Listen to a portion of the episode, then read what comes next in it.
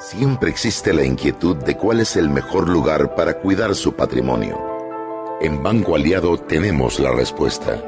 Presentamos el nuevo plazo fijo Legacy, porque creemos en el valor del ahorro, la conservación y rendimiento de su capital y el fortalecimiento de su patrimonio. Banco Aliado, vamos en una sola dirección, la correcta. Las opiniones emitidas durante este programa son responsabilidad de los directores e invitados y no de Radio Panamá.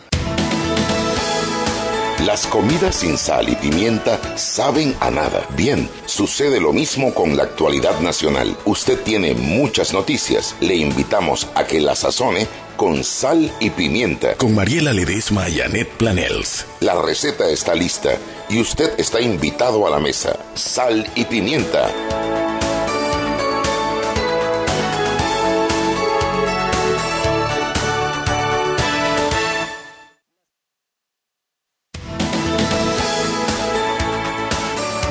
Buenas tardes, bienvenidos todos a Sal y Pimienta, un programa para gente con criterio, Mariela. Buenas tardes, con criterio vamos a leer las pautas del día de hoy. Hoy es miércoles, cambiamos de acuerdo al día. Hoy comenzamos con el Banco Nacional, que te dice, conoce a Ariel, el nuevo asistente virtual de Banco Nacional de Panamá, quien atenderá tus consultas sobre horario de ubicación de sucursales Pregunta frecuente, soporte de banca en línea, banca móvil, banca de oportunidades, alivio financiero. Chatea por el WhatsApp 6509-5151, Banco Nacional de Panamá, grande como tú. El glucómetro VivaCheck tiene un amplio rango de hematocritos que va de 0 a 70%, capaz de evaluar recién nacidos, mujeres embarazadas, pacientes con anemia y otros. Tiene 900 memorias con fecha y hora, 5 segundos de tiempo de respuesta puerto USB para transferencia de datos. Incluye 10 tiras de prueba de venta en la casa del médico en la avenida Justo Arosemena. Es por ti que en Terpel diseñamos un lubricante de última generación certificado y aprobado por los mejores fabricantes de motores con los más altos estándares de calidad, tecnología americana y al mejor precio. Aprovecha la promoción Promopack de lubricantes Terpel Incluye cuatro cuartos de aceite desde 13 dólares. De venta en todas las estaciones Terpel a nivel nacional, cumplida con las pautas. Sí, bueno, eh, Mariela, la primera noticia que me gustaría conversar en el día de hoy es el tema que la Contraloría confirmó, lo que hace ya varias semanas salió en Foco Panamá, y es que el diputado Javier Patacón Ortega aparece en dos planillas.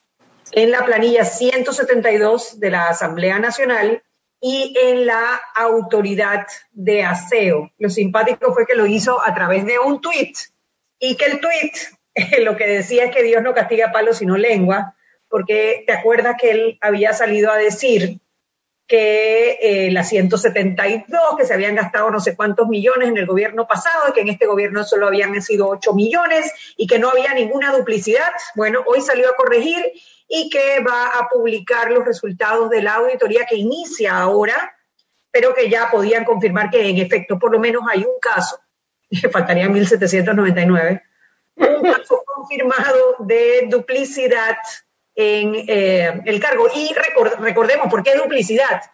Porque está prohibido que funcionarios cobren doble, doble salario. Y para la planilla 172, que es realmente de servicios profesionales, una de las condiciones es que los nombramientos no tengan, eh, no sean personas que trabajan para el Estado. Obviamente, si ya tú le estás pagando supuestamente por sus ocho horas diarias, ¿por qué le pagarías por servicios profesionales en otra institución. Bueno, ahí debo de hacer algunas salvedades. Primero que nada, que la suspicacia de que lo diga hoy con su chistecito malo, a mí no me dice más que debe ser que Reculambay, Reculambay, porque, a ver, Foco Panamá lo sacó hace, creo que sí, como semana y media, dos semanas.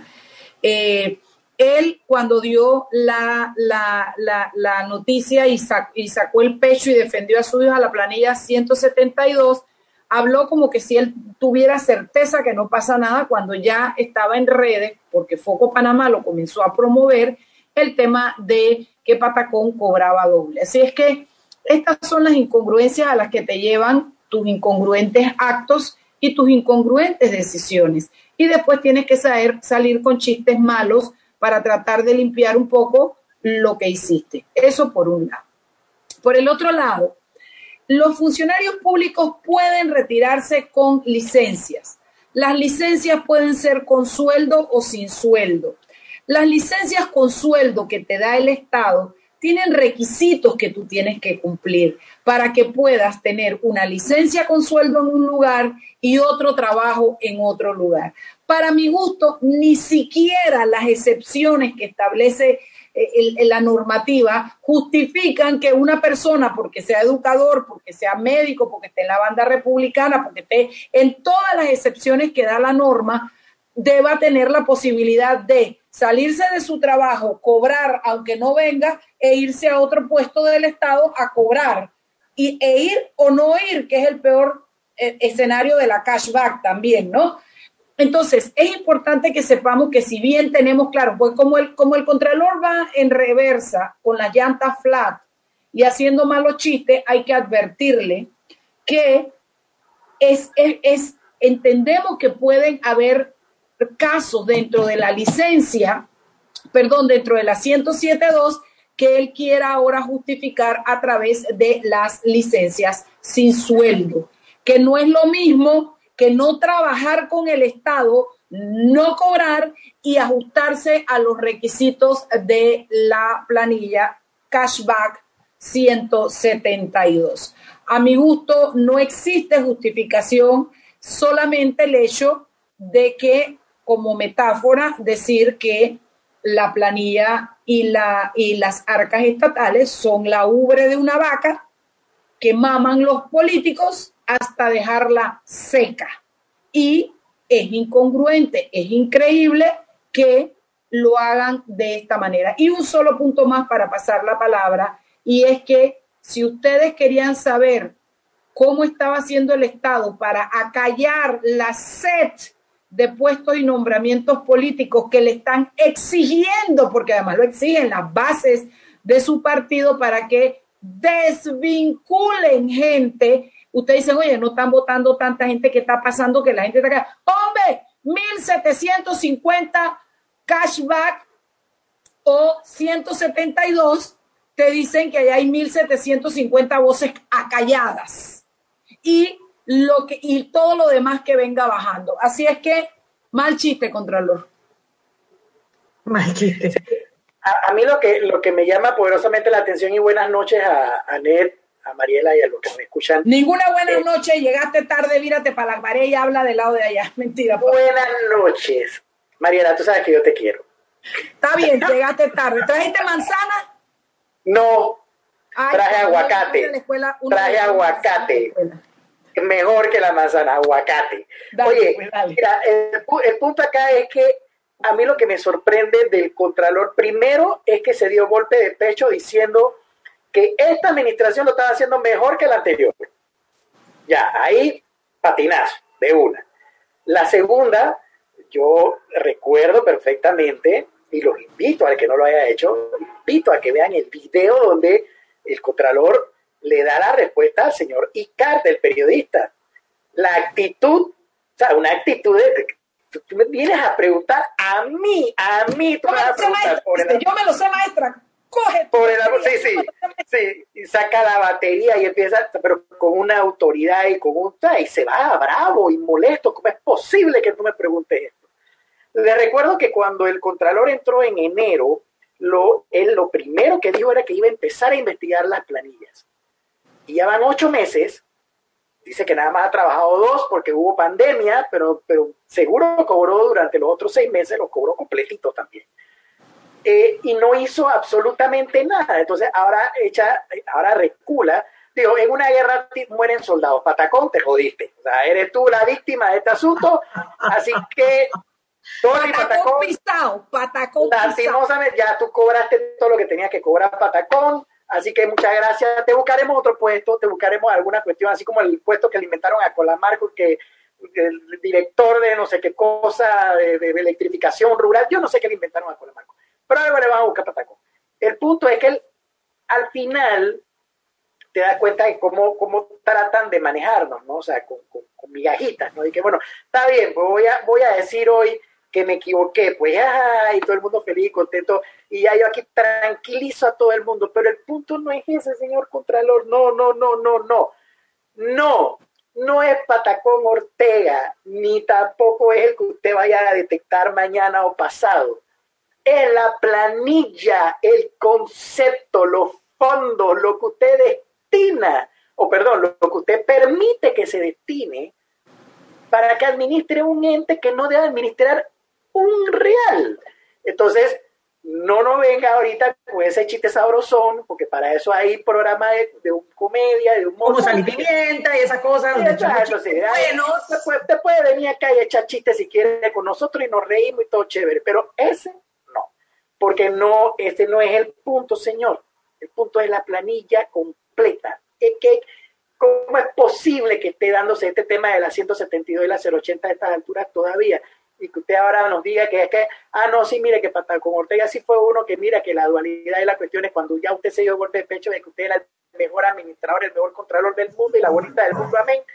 No fue cierto, entonces no, ya se pierde credibilidad, ya se pierde credibilidad y no es la primera, son varias. Es más, el primer día, el día que tomó posesión, ya venía con una pariente de unos diputados ahí, creo que era la hermana del diputado del del presidente de la Asamblea de la Asamblea de Diputados, ya entró con, con, ella ahí de la mano y con otros familiares más. Entonces, una raya más para el tigre, diríamos nosotros, ¿no? Mariela y Anet. Sí, una raya más para el tigre. Mira, esta, esta Maritrini Sea del diario La Prensa hizo una investigación en donde reveló que esa planilla, 172, consta hoy de 1.750 personas. Aquí sacamos la multiplicación, la división y eran como 24, 25, si mal no recuerdo, eh, personas en la planilla 172 para cada diputado, sabiendo que tienen además de eso 30 mil dólares cada uno para contratar personal para su, para su servicio y que la Asamblea Nacional no está detallando en su página de transparencia, ni la Contraloría lo está detallando tampoco, para qué diputado trabaja cada persona que está trabajando en la planilla 080, en la normal, en la que, en la que, perdón, en la 002, que es la que es eh, de servicios normales, que paga seguro social, que es... permíteme hacer una matemática ya que tú mencionaste. Dale, dale, para esto tenemos al ingeniero aquí. Mira, son 25 personas, la, la, la, 172, y son 1750 entre 71, son 24.64. O sea que cada diputado tiene 24 personas y punto 64 personas. O sea, ese seguramente es una, ese no es una botella, ese de repente es una botella. Dos tercios de botella. Exacto, una cosa, una, una cosa chiquita, una latita. Y si agarramos los 30 mil dólares que acabas de mencionar para la, cero, para la planilla personal de cada diputado. Y como ya sabemos que aquí en el, en, el gobierno, el que gana menos de 3 mil dólares es un, es un capaperro, o sea, no, no, no, porque aquí, aquí tío, pasete. Hombre, le acaba de decir capaperro a Patacón que gana 1.500 ah, en la autoridad. No, pero, pero, pero, pero, no trabaja, no trabaja. Él, él está en planilla. Una cosa distinta es estar en planilla y otra cosa es trabajar. El punto es que en el gobierno ya se ha demostrado que el que gana de 3 mil dólares para abajo es un cualquiera. O sea, no, tú no estás en la roca, no estás en el círculo cero, ni ganas, no estás, no estás metido en la vuelta esa. Así que agarremos los 30 mil Sí, no, no, no, para nada. Si barra los 30 mil No tiene carnet de fundador, no tiene carnet de fundador. No tiene gorra de Nito, no puede pasarse la luz roja con su gorra de Nito, no tiene derecho. Si agarramos los 30 mil dólares y lo dividimos entre, entre los 3 mil que les acabo de mencionar, ellos son 10 personas. O sea que cada diputado tiene aproximadamente 35 personas a su haber en su, en, su entorno. 35 personas. Yo con eso, Anet, Mariela, ¿qué haríamos nosotros cada uno con 35 personas? Una, yo haría una, yo haría una, una, una, una liga de, de, de béisbol, una liga de, de basquetbol, porque tengo impresionante, impresionante, 35 personas, Dios, si yo tuviera yo me meto en, no sé, en una pirámide y con esas 35 personas arranco. No hay nada que no puedas hacer en una, en un corregimiento, con, en un de, perdón, sí, en un, en un corregimiento con 35 personas trabajando para ti, poniendo tu imagen en todos lados, posicionándote y de todo. Y aún así, y aún así no logran resolver los problemas de la comunidad, porque eso es lo que siempre dicen, no, que yo voy a salir a caminar para resolver, para conocer los problemas de la comunidad, como si no los conociéramos, pero ellos tienen que salir a caminar a conocer los problemas de la comunidad y tienen que, contratan a todas estas personas para resolver los problemas de la comunidad y se acaba el periodo legislativo, vienen próximas elecciones y seguimos con los mismos problemas de la comunidad. Entonces, no sirve para nada, es botadera de plata. Al final, ellos no contratan al personal de apoyo, ellos apoyan a esa gente. Yo, y digo esa gente porque también si usted es eso que recibe dinero sin trabajar, usted forma parte del problema. Eso es muy importante también recalcar. bueno, eh, el tema, como bien dices, no es Patacón Ortega. Patacón Ortega es uno de la planilla 172. Hay 1.750 personas. Y el, tema no solamente es eh, si trabajan o no trabajan en el sector público y si el Contralor nos está escuchando, el problema no solamente es si trabajan, si hay dualidad de pagos, que, se, que es una falta. El problema es si están o no brindando el servicio por el cual se les está contratando y para eso tiene que haber informes, documentos. Eh, no, y, realmente a mí me, me cuesta muchísimo pensar que la Asamblea necesita 1.750 personas adicionales a las por lo menos, no sé, 20 que debe tener cada diputado en cada momento. No, no, no, no. no, Tenemos que ir ya casi, pero no solamente es imposible que necesite eso. Además, necesitamos 21 millones más. Ataja, 21 millones más. es que si tú lo juntas a todos, a los cientos, a las, a las a la 172, a la 000, a la 669, a la 09, a las que quieras, y los metes todos en el edificio, no caben, no hay silla. Pero necesitan 21 millones más para seguir nombrando gente. Pero si a eso además le sumas el hecho de que la Corte entró en el contubernio aprobando con un fallo reciente que lo que están haciendo los diputados está bien con esas planillas y nombrando gente, tú te das cuenta que el contubernio es un círculo, porque pones a la asamblea, pones a la corte aprobándoselo y en la figura del contralor yo puedo ver fácilmente el ejecutivo. Entonces tienes a las tres, yo esta palabra, esto es, esto es lo que yo creo. Si me van a demandar, que me demanden por lo que yo creo. Creo que están cooptados los tres poderes cuando se juntan en un contubernio como el que acabamos de ver para conseguir que a través de la asamblea se siga nombrando gente, se sigan gastando millones de dólares para nombrar más gente y más gente para que el PRD tenga su cuartel de invierno y tenga a toda su gente nombrada, que no la vamos a poder nombrar todas, porque hay más inscritos en el PRD que funcionarios públicos en todo el país. Entonces, que yo no agarre confesado. María, lo que te iba a decir era que no, no repitan mucho eso porque se les va a ocurrir construir un edificio nuevo. Ah, sí, eso viene después pues. para el otro año, el otro, el otro ah, presupuesto. Por favor. No, y mira, y el tema del contubernio, yo le tengo una palabrita a esto. Ellos eh, ya se ha creado una corporación, o sea, todos están de acuerdo, todos indistintamente de la bandera política, la posición. Ya no existen contrapesos. Es una corporación diseñada y establecida con un solo propósito, y ya sabemos cuál es. Lo dejo ahí. Bueno, son las 6 y 14, ya llegó nuestra invitada del día de hoy. Eh, vamos al cambio para poder entrar de lleno en el tema que nos compete. Hoy vamos a analizar el, el documento que presentó APEDE sobre el plan, el plan para reactivar la economía en Panamá después de esta pandemia. Vámonos al cambio y de regreso más en Sal y Pimienta, programa para gente con criterio.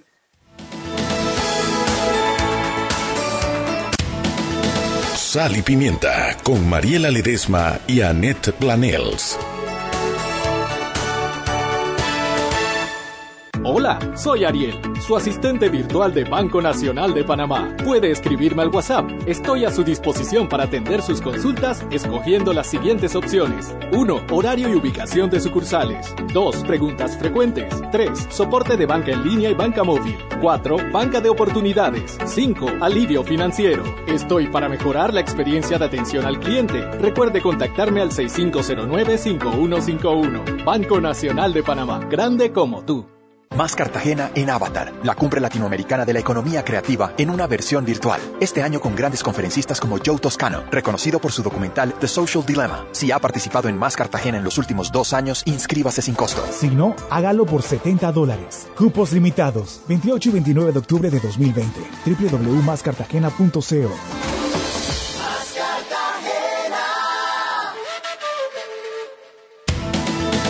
Sal y Pimienta con Mariela Ledesma y Annette Planels.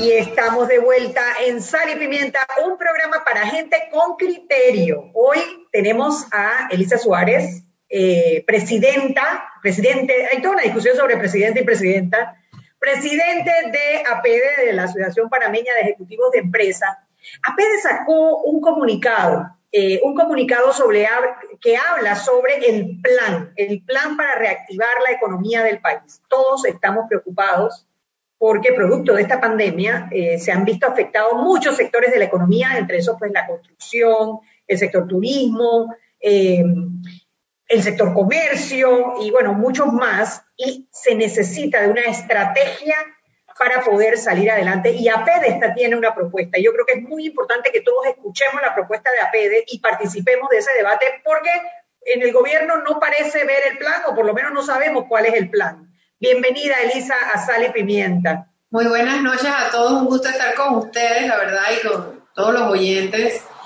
Eh, APEDE como tal ha trabajado por muchos años lo que se llaman las visiones, las visión país. Comenzamos con la 2025 y ahora tenemos la 2050, los observatorios. O sea que APEDE se venía preparando hace mucho tiempo para estructurar eh, un plan a largo plazo que nos fuera dictando el norte de hacia dónde tenía que ir Panamá, desde todos los aspectos económico, social, educativo, etcétera. Eh, ¿Cuáles eran los grandes hitos que teníamos que recorrer? Esto se hizo un trabajo a través de una serie de reuniones con expertos. Fueron más de mil, mil doscientas personas expertas en los diversos temas, no sé cuántas horas de sesión, en fin. Así que cuando llega la pandemia, nosotros de alguna manera tenemos una visión hacia dónde debemos ir, a la que tenemos que ir agregando cosas que se suman efectivamente el tema de pandemia. O sea que ya nosotros veníamos con un camino recorrido. Pero más allá de eso, lo que queríamos decir en el comunicado es que si bien nosotros hemos estado participando en la mesa económica y la mesa de salud, eh, que tenemos hace aproximadamente dos meses, dos meses y algo con el gobierno nacional, donde nos hemos estado reuniendo con las autoridades de salud, con el ministro de Planificación, con la Caja de Seguro Social, con el ministro de Comercio e Industria, con el Ministerio de Trabajo, en fin, nosotros hemos estado poniendo sobre la mesa inicialmente los cinco gremios que hemos estado sentados con ellos, inicialmente lo que era el proceso de reapertura, era indispensable que nosotros comenzáramos a abrir actividades económicas siempre cumpliendo con los protocolos de salud. Así que esa fue la primera fase.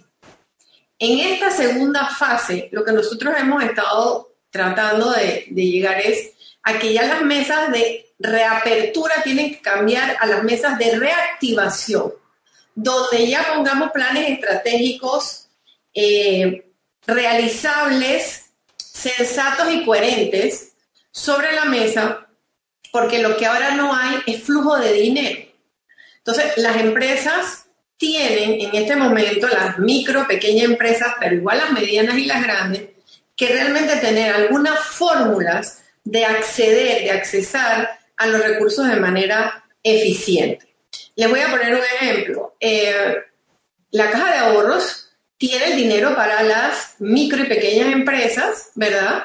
Tiene un fondo y tiene unas reglas para que la gente tenga acceso a ese fondo. Pero ¿qué es lo que pasa en el camino? Que esas reglas, de alguna manera, no la pueden cumplir los microempresarios. Porque requieren un factor que se llama capacitación. Y resulta que ese microempresario no tiene una computadora para hacer esa capacitación. Una proyección financiera de los próximos dos años, un plan de negocios. ¿Qué estamos proponiendo nosotros como sector privado, nosotros lo que estamos proponiendo es armemos una mesa de resolución de conflictos ahora de trabajo en la reactivación, que veamos precisamente esos cuellos de botella y cómo podemos hacer, cómo podemos buscar las fórmulas adecuadas para que, por ejemplo, ese tema lo podamos ir eh, sacando rápidamente y que los más de mil, las más de mil solicitudes que eh, es la información que tenemos, tenemos más de mil solicitudes ya de microempresarios que necesitan el recurso, puedan tener acceso a ese recurso. También sobre la mesa se han puesto algunos eh, temas de avales ah, que va a toda la banca. No es que el banco tiene que darle al gobierno un montón de dinero para que lo preste, no, sino de un aval que sea utilizable, por ejemplo, en el sector de las hipotecas la gente va a perder su trabajo seguramente. Entonces, cuando recupere el trabajo, ustedes saben que uno de los requisitos del banco para tener una hipoteca es que usted tenga más, más de dos años de continuidad laboral. Si nosotros bajamos el riesgo teniendo un aval eh, por parte del Estado, por parte del gobierno, que le diga al banco, señor, si tú le das el, el préstamo con seis meses, cualquier cosa que pase, yo tengo este aval que puede garantizar y puede bajar tu riesgo de manera que ese sujeto sea objeto de un crédito hipotecario. Entonces, estas son fórmulas que de alguna manera hemos estado eh, ensayando, que hemos podido proponer, que hemos puesto sobre la mesa con el ministro de Planificación y Política, perdón, con el Ministerio de Economía y Finanzas. Planificación ya no existe hace mil años. Tiraste la cédula, querida. bueno, ¿qué le puedo decir? lo, seguimos necesitando, advierto. Pero bueno, de acuerdo 100%. Eh, eh, y este tipo de cosas en matrices que podemos manejar, las estamos trabajando y las estamos viendo, entonces, pues con el Ministerio de Comercio, con los ministerios que tienen que ver con la parte económica. Eh, ¿Qué es lo que sentimos que puede estar ocurriendo en la toma de decisiones que también hablaba el comunicado y que hablábamos de coherencia? Es que hay cosas que tenemos que hacer que son necesarias para poder impulsar las industrias que reabrimos. No es solamente reabrir y ya. Para reabrir, por ejemplo, el turismo, ah, yo requiero las cosas que necesita el turismo. El turismo ahorita es interno ¿verdad? No, estamos esperando miles, la llegada de miles de personas al país. Pero, por ejemplo, en la provincia de Chiriquí, gracias a Dios ayer, pues ya le bajaron un día, ¿no? Eh, le, devolvieron el sábado. Le devolvieron el sábado, pero desde el viernes a las 7 de la noche hasta el lunes a las 5 de la mañana estaban en cuarentena. Entonces, explíqueme qué turismo interno se va a hacer en uno de los bastiones de turismo de este país, que es precisamente la provincia de Chiriquí. Entonces, cosas como esa son las que nosotros hemos llamado, hecho un llamado de atención, porque una de las grandes luchas para la reapertura que nosotros tuvimos como sector empresarial fue que hubiese una conjugación entre el tema salud, que es indispensable, pero que estuviera conjugado con las variables económicas. O sea, no puede ser una cosa y la otra separado. Teníamos que verlo en conjunto. Y eso siempre se habló de que se necesitaba un consejo multidisciplinario, que esto no es una crisis exclusivamente sanitaria. Bueno, fíjense, para el COVID va a haber una vacuna, pero contra el desempleo y el hambre no vamos a tener una vacuna. Ni son asintomáticos. Entonces, esas son las decisiones de Estado que nosotros tenemos que tomar y que de alguna manera nosotros como gremios empresariales queremos estar presentes y queremos estar aportando. Pero sí quiero hacer la salvedad de que hemos tenido la apertura, que hemos podido conversar. De hecho, el propio presidente de la República nos ha atendido, porque tengo que decir lo que así ha sido. Hemos estado en esas mesas de trabajo de reapertura, pero ahora estamos pidiendo el cambio a las mesas de reactivación, donde ya lo que se ponga sobre la mesa es Oye, tienes la plata, ya te la dieron, ya la metiste en la caja. Bueno, ¿y ahora cómo la vamos a usar? ¿Cómo lo vamos a hacer rápido, eficiente, efectivo y de una forma segura, ¿ok? Con los controles que sean necesarios, pero no controles tanto que no sirva de nada el dinero que pediste prestado, por ejemplo. Porque ¿de qué me sirven mil millones en préstamos que no puedo poner a producir o que solamente dedico a un pago que es un pago de gastos. Yo requiero que ese dinero sea utilizado para que el país produzca. Entonces, estas son las cosas que nosotros estamos pidiendo en este momento. Eh, creo que lo estamos haciendo con mucha responsabilidad y mucha sensatez. Fíjese que aquí yo hablo de gremios empresariales porque los gremios tenemos, a diferencia de, otros grupos, nosotros no representamos ni a partidos, ni representamos intereses particulares de alguna empresa.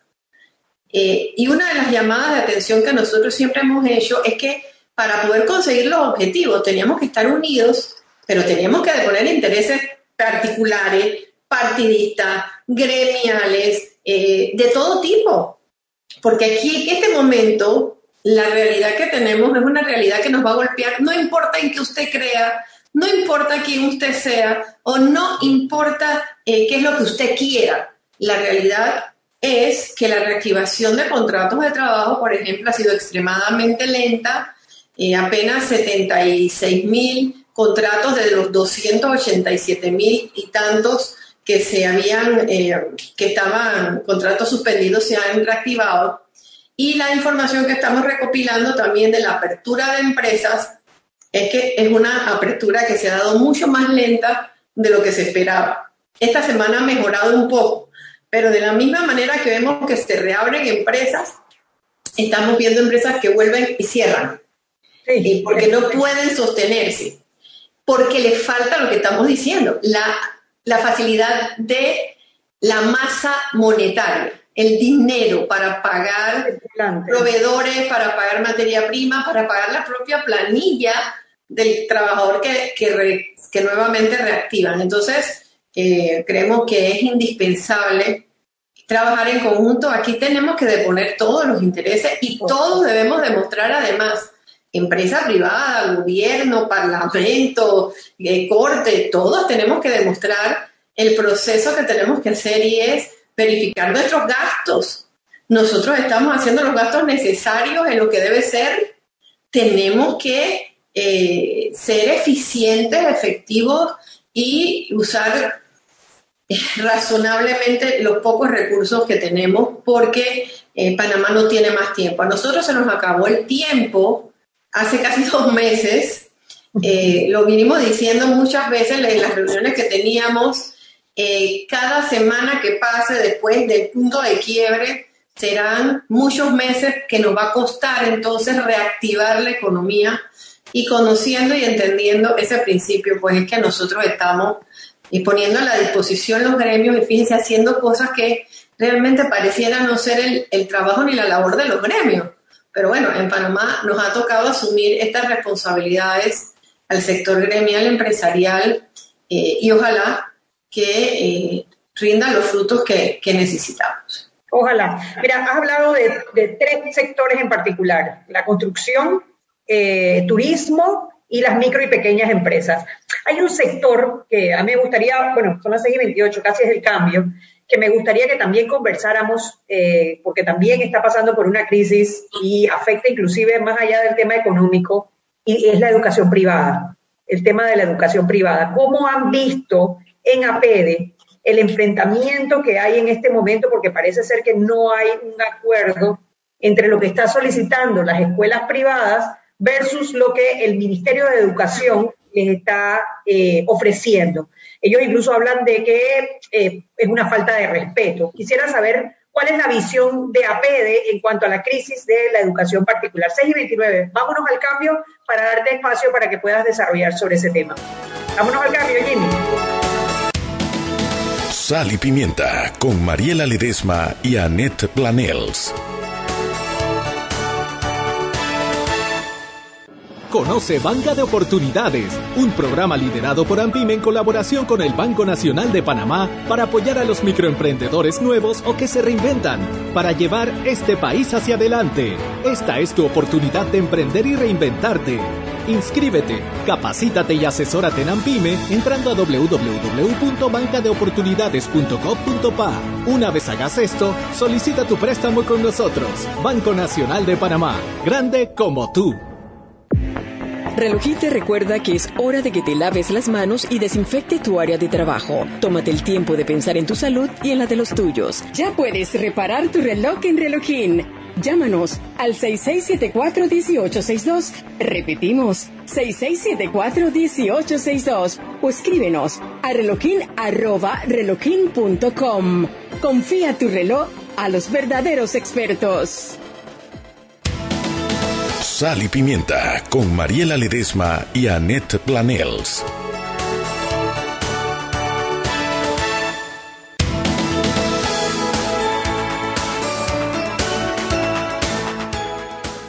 Y estamos de vuelta en Sal y Pimienta, un programa para gente con criterio. Hoy conversando con Elisa Suárez, eh, presidente de APEDE, eh, la Asociación Panameña de Ejecutivos de Empresa. Ellos presentaron un documento en el cual listan eh, las principales eh, las principales acciones a tomar en diferentes sectores económicos para reactivar la economía, para poder regresar a eh, una economía que pueda darle trabajo a los panameños, en donde podamos seguir creciendo, seguir desarrollándonos.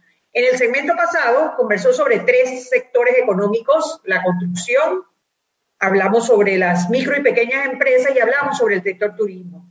Yo le dejé la, interrogante sobre el sector de educación privada, porque hay en este momento un enfrentamiento eh, que por un lado las escuelas privadas están pidiendo, creo que son 80 dólares por estudiante para poder evitar la migración de, estudiantes particulares a escuelas públicas y el Ministerio de Educación se volteó y les ofreció entre unos 50 y 2 dólares por estudiante, cosa que ellos consideran un insulto.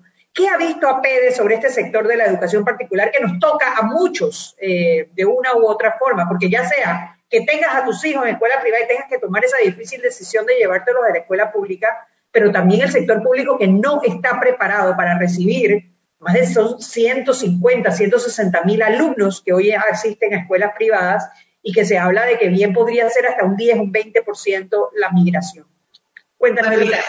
Nosotros desde APD siempre hemos estado extra preocupados por el tema de educación, tanto es así que nosotros tenemos una comisión de educación eh, que trabaja eh, con, eh, muy directamente con el propio Ministerio de Educación tratando de hacer alianzas, etcétera, y de ver cómo los ayudamos para todos estos temas. Pero el tema de la educación privada va más allá de APD. El tema de la educación privada la tenemos en el propio CONEP, en el Consejo Nacional de la Empresa Privada, porque las, las escuelas privadas forman parte, el gremio forma parte del CONEP.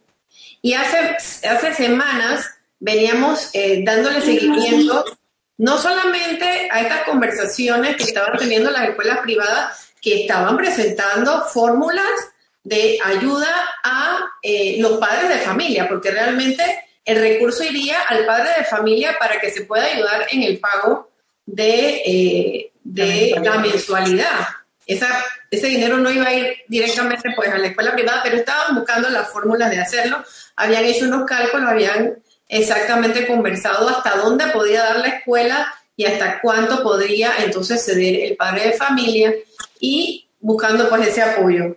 Sabemos evidentemente que de las conversaciones donde se habían llegado a, un, a unos 76 millones de dólares que se consideraba era lo que se requería en los próximos seis, ocho meses para poder estar, que el padre de familia se fuese estabilizando y pudiera eh, quedarse el chico en la escuela privada, pues eh, cuando se, da la vuelta a la, a la, situación, la ministra de Educación indica que de su presupuesto, del presupuesto del Ministerio de Educación, ellos consiguen unos fondos que son dos millones y tantos eh, y que ella los está poniendo sobre la mesa para eh, ese apoyo que evidentemente no son los setenta y pico de millones que se estaban pidiendo. Pero entonces yo creo que aquí es donde estamos tal vez distorsionando la situación. De un ministerio como el Ministerio de Educación, evidentemente no van a sacarse setenta y pico millones de dólares. Esto es una situación que atañe a la decisión del uso de fondos que se han estado consiguiendo del exterior y que tienen que ver directamente es con el Ministerio de Economía y Finanzas. Entonces, ahí es donde están las, eh, ese, ese, sentimiento nuestro de que hay decisiones que a veces se toman sin son incongruentes con las realidades que nosotros tenemos que buscar. Miren, hay otra realidad del Ministerio de Educación que a nosotros sí nos ha preocupado. Eh, el informe de la cantidad de jóvenes que realmente están teniendo acceso en este momento a la educación, ya sea por un radio, ya sea por la televisión, ya sea por los medios digitales. Hay un veintitanto por ciento de estudiantes que no localizamos siquiera. No solamente los que antes no estaban en educación, sino que ahora ni siquiera sabemos dónde están. Y peor todavía, sabemos que hay 3.000 maestros, 3.000 docentes que dijeron que ellos no van a dar ningún tipo de clase virtual, ni van a dar ningún tipo de clase que no sea presencial. Pero esos maestros no han dejado de cobrar un solo día su quincena. Entonces, ahí es donde estas no son decisiones eh, que tiene que tomarla el ministro de Educación solo. Estas tienen que ser decisiones de Estado donde todos los involucrados estemos ahí sentados porque al final nosotros, los que trabajamos, pagamos impuestos precisamente para que haya seguridad en la educación, pagamos un seguro educativo, de hecho, ¿verdad? Y además de eso, nosotros eh, al aportar estamos dando los recursos necesarios para la educación y la salud. Y mientras ese, esto es una rueda, esta es una rueda donde cada eslabón es necesario. Mientras esa, esa rueda no funcione con esos eslabones todos unidos, esa cadena, nosotros no vamos a poder conseguir los objetivos. Entonces yo siento que ahí es donde nos hace falta un poco de coherencia en la toma de decisiones y lo que encendemos son avisperos. O sea, ¿qué necesidad tenemos de encender este tema que evidentemente no puede resolver el Ministerio de Educación, que ya hace un sacrificio de lo que tiene. No estoy haciendo juicio de valor si se usa mal o se usa bien. Lo que estoy diciendo es eso fue lo que pudo sacar.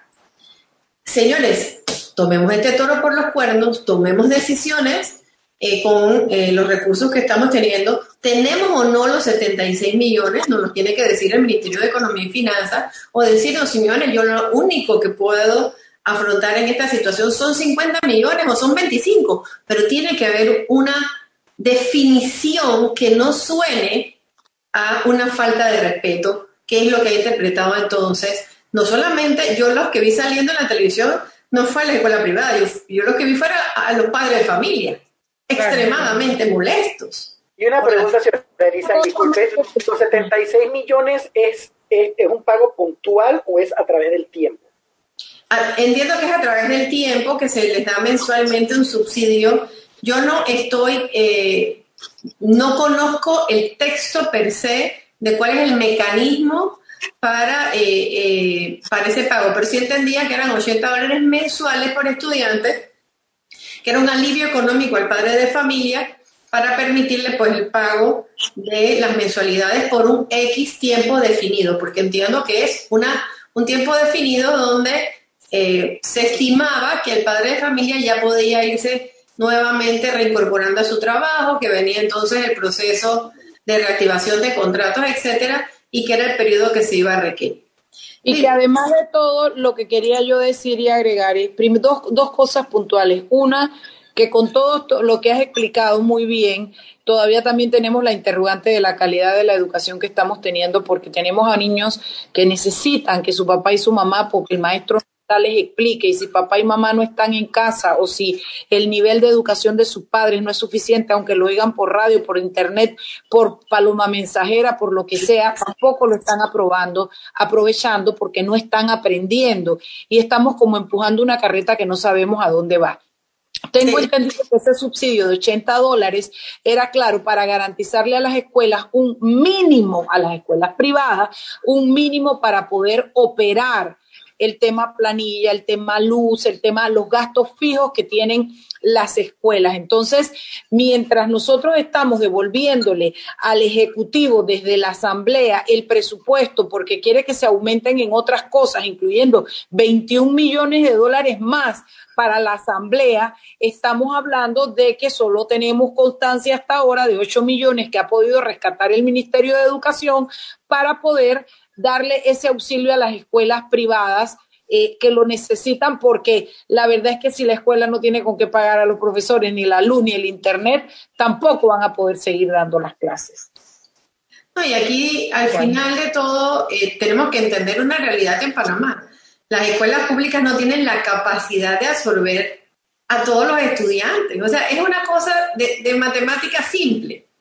O sea, no tienen la capacidad de absorber a, a los muchachos. Y nadie va a tener una escuela eh, al final la escuela privada es una decisión del padre de familia de tener a su hijo ahí o no. Es parte de, mi derecho como persona de tenerlo o no tenerlo en una escuela privada, pero tenemos que entender que la escuela privada es un negocio. Y si bien es cierto que es un negocio que tiene que ver con una situación educativa en la que interviene el Ministerio de Educación y es regulada además por eh, Acodeco, ¿verdad? Eh, tenemos que entender que nadie puede operar eh, si no tiene por lo menos para cubrir los gastos y los costos de ese negocio. Así Entonces, muchas escuelas ya las hemos visto cerrar y, y escuelas que no necesariamente eran escuelas de escuelas privadas de costos muy bajos. Hemos visto incluso escuelas privadas de costos más altos que han tenido que cerrar.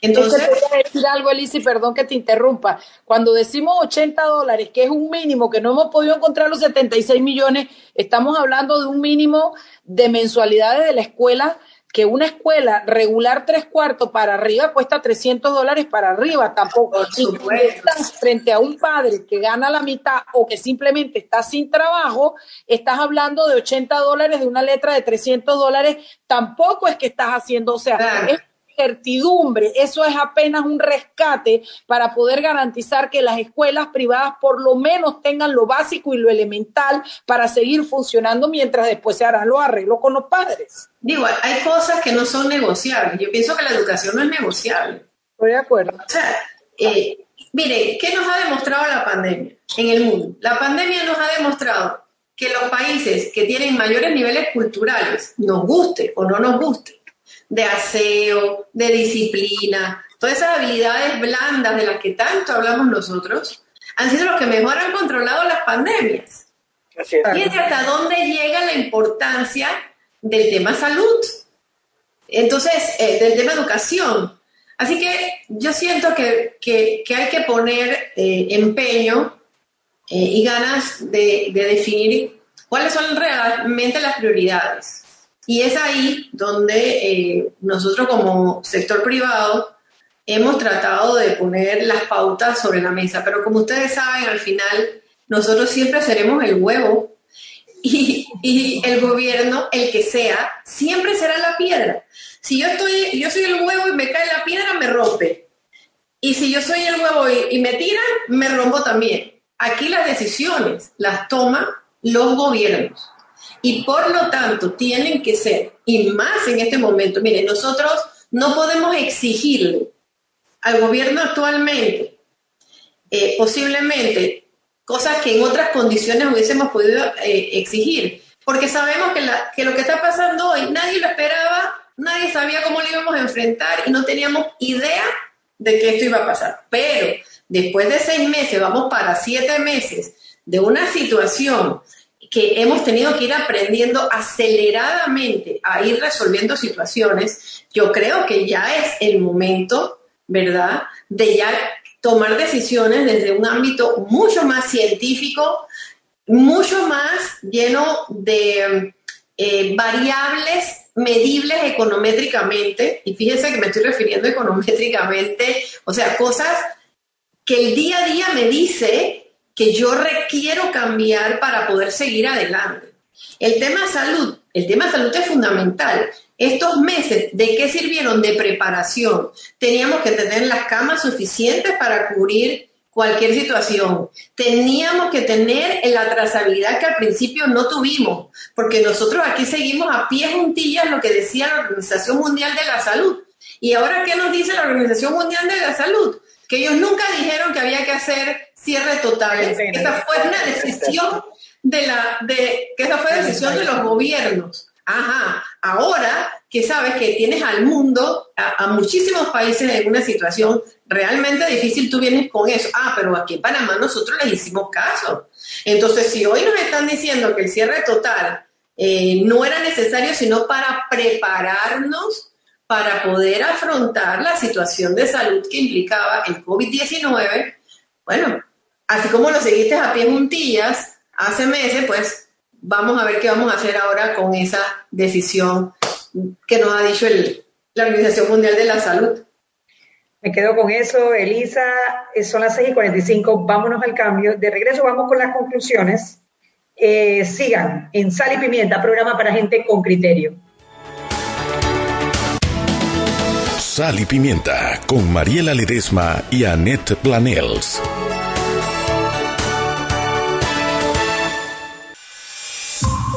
Radio Panamá continúa con su objetivo de hacer docencia sobre los avances en el país y en el mundo. Es por eso que este jueves 15 de octubre, desde las 7 y 30 de la mañana, analizaremos el futuro de la energía en el país en momentos en que el mundo transita por una transformación de esta industria. Sigue todos los detalles por nuestras frecuencias en todo el país y nuestras redes sociales. Radio Panamá, 21 años más allá de las noticias. Gracias a ETESA, Empresa de Transmisión Eléctrica SA. Unimos Panamá con energía. ENSA, 22 años trabajando para iluminar a Panamá. Gente que ilumina. Celsia, la energía que quieres. Y Naturgy.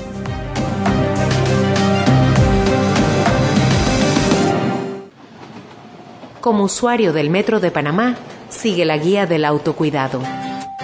Cuando ingresas al tren, procura moverte hacia los vagones que tengan mayor espacio disponible o menos personas y no utilices los puestos marcados. Sigue la guía del autocuidado del Metro de Panamá.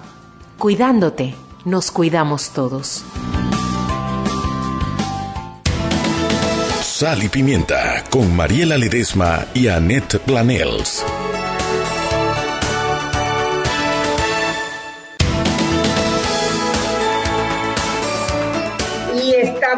Vuelta en Sal y Pimienta, un programa para gente con criterio. Estamos conversando con Elisa Suárez, presidente de la Asociación Panameña de Ejecutivos de Empresa APEDE. Estamos hablando sobre la propuesta, el documento que presenta APEDE en, para esta reactivación económica. Hemos conversado sobre construcción, sobre turismo, sobre eh, pymes, sobre educación.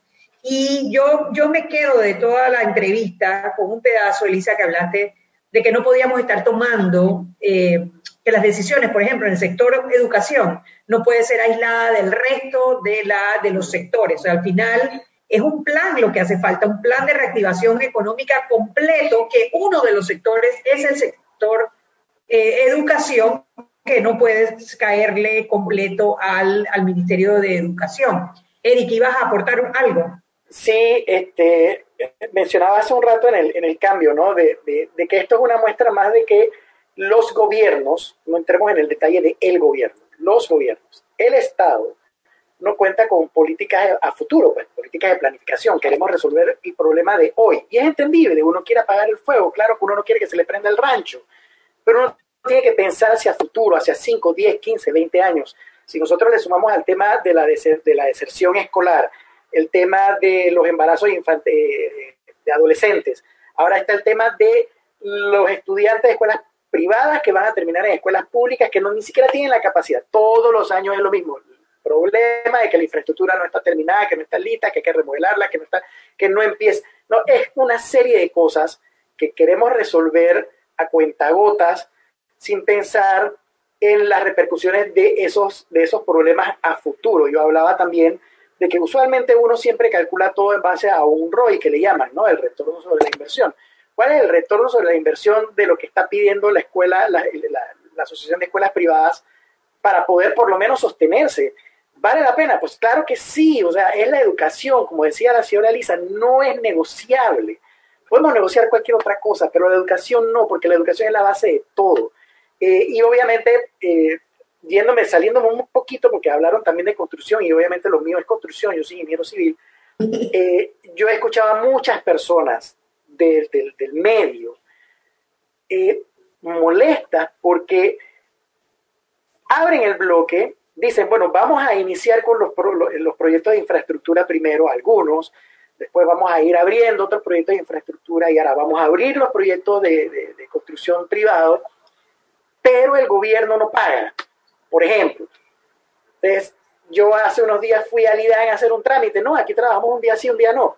Pero entonces, ¿cómo, cómo, cómo pretenden de que la economía arranque y esto se dinamice y empiece a caminar si el mismo Estado, que es el árbitro o quien regula las cosas, no pone de su parte? O sea, la empresa privada ya está poniendo todo de su parte, los trabajadores están poniendo de su parte falta el, falta el Estado, el Estado, por eso no me gusta decir el gobierno, porque una vez uno identifica de que, ah, que esta es política, no, no, el Estado, es el Estado, ¿qué pasa con el Estado que nos está dejando atrás? Se nos quedó atrás, o sea, abrieron la gatera, salieron los caballos y los yokis se quedaron atrás, pues. Bueno, pero ahí sí te quiero decir algo para ser justos. Fíjense, mm. nosotros hemos ganado algo en la pandemia. Trámites que antes eran imposibles sin duda, que no sin podíamos duda. ni soñar pagar el seguro social no, con una tarjeta de crédito. Eso era increíble. Pero fíjense, cuando... antes, antes te decían que era imposible, que eso no se podía. Y mira, tú y se pudo, y se pudo. Pero bueno, ahí es donde tenemos, yo siento que ahí es donde nosotros tenemos que incidir. ¿Por qué? Porque sí lo pudimos hacer faltaba realmente la voluntad de hacer las cosas. Así Sí había cosas preparándose desde la IG desde hace tiempo en el tema de, trámites, de reducción de trámites. Nosotros estuvimos metidos de cabeza desde el sector construcción en el análisis de la cantidad de trámites y logramos saber cuáles estaban duplicados y triplicados, cosa que le ha servido ahora a la nueva IG para implementar un montón de trámites digitales eh, rápidamente, en, tiempo récord. Ahora, ¿qué tenemos que hacer? No podemos perderlo. Eso, eso será una de las dinamizadoras de la economía y es una de las cosas que estamos poniendo sobre la mesa. Porque ese trámite que tú tienes que hacer con el, con el IDAN, donde te dijeron que trabajo un día sí y un día no, tú lo puedes hacer en cuestión de horas si habilitan un sistema digital que está listo, pero que porque el IDAN no puede, su sistema tiene que invertírsele dinero no ha podido conectarse, pero existe el sistema. Entonces, una de las cosas que nosotros tenemos que luchar es por lo, lo, bueno que hemos conseguido, tenemos que consolidarlo. Esa es parte de la solución y esa es parte de las cosas que tenemos que hacer. No podemos dejar caer todas estas nuevas tecnologías que nos han llegado para solucionarnos la traba burocrática que en nuestro estudio de APD, de nuestra visión 2050, de forma transversal en todas las actividades económicas, uno de los lastres número uno de reactivación de cualquier tipo de economía, y más ahora, eran precisamente los trámites burocráticos. Entonces, si hemos logrado llegar ahí, ahora ¿qué tenemos que hacer? Consolidarnos. Y ahí tenemos que trabajar en conjunto. Y estamos dispuestos a hacerlo. Aquí todos vamos a tener que agachar el lomo, señores. Aquí ninguno va a poder quedarse sin dar su, granito de arena. Así que en ese aspecto, lo que hemos ganado, aprovechémoslo, usémoslo a nuestro favor. Eh, lo pudieron hacer porque tuvieron que hacerlo, es cierto. Pero bueno, ya están los trámites ahí, trabajemos en eso. En educación, eso va a ser fundamental. Fundamental el tema tecnológico. Eh, y no podemos echar para atrás ni un paso. Después que usted se cae en el piso, usted no puede ir más para abajo. Usted el piso lo que puede hacer es subir. Y ya nosotros caímos. Oye, ¿qué hacemos? con los 3.000 eh, los profesores esos que están cobrando y no quieren dar clase digital? Bueno, yo, yo, yo tengo una solución que yo haría en mi empresa si yo fuera la gerente. Si a mí un trabajador me dice que no quiere trabajar, ni desde la casa ni de nada, yo voy a tomar una decisión y le voy a decir, bueno, gracias, presénteme su renuncia y hasta aquí llegamos usted y Pero bueno, eso es la empresa privada. estamos hablando del gobierno y ya tendrán que tomar su decisión. Elisa, gracias. Eh, la verdad que muy contento con esta entrevista, de lo que dijiste, de, que, de las cosas que no podemos perder.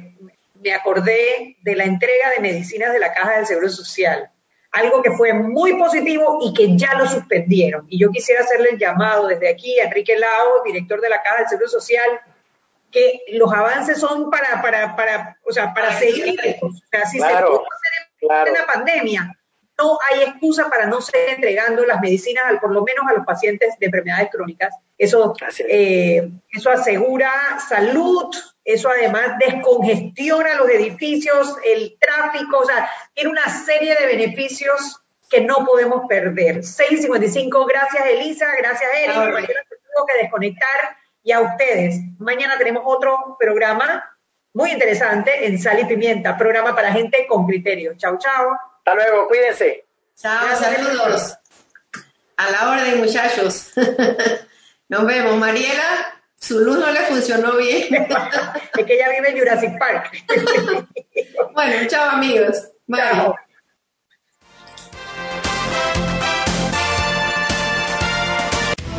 Hemos presentado Sal y Pimienta. Con Mariela Ledesma y Annette Planels. Sal y Pimienta. Siempre existe la inquietud de cuál es el mejor lugar para cuidar su patrimonio. En Banco Aliado tenemos la respuesta. Presentamos el nuevo plazo fijo Legacy, porque creemos en el valor del ahorro, la conservación y rendimiento de su capital y el fortalecimiento de su patrimonio. Banco Aliado, vamos en una sola dirección, la correcta.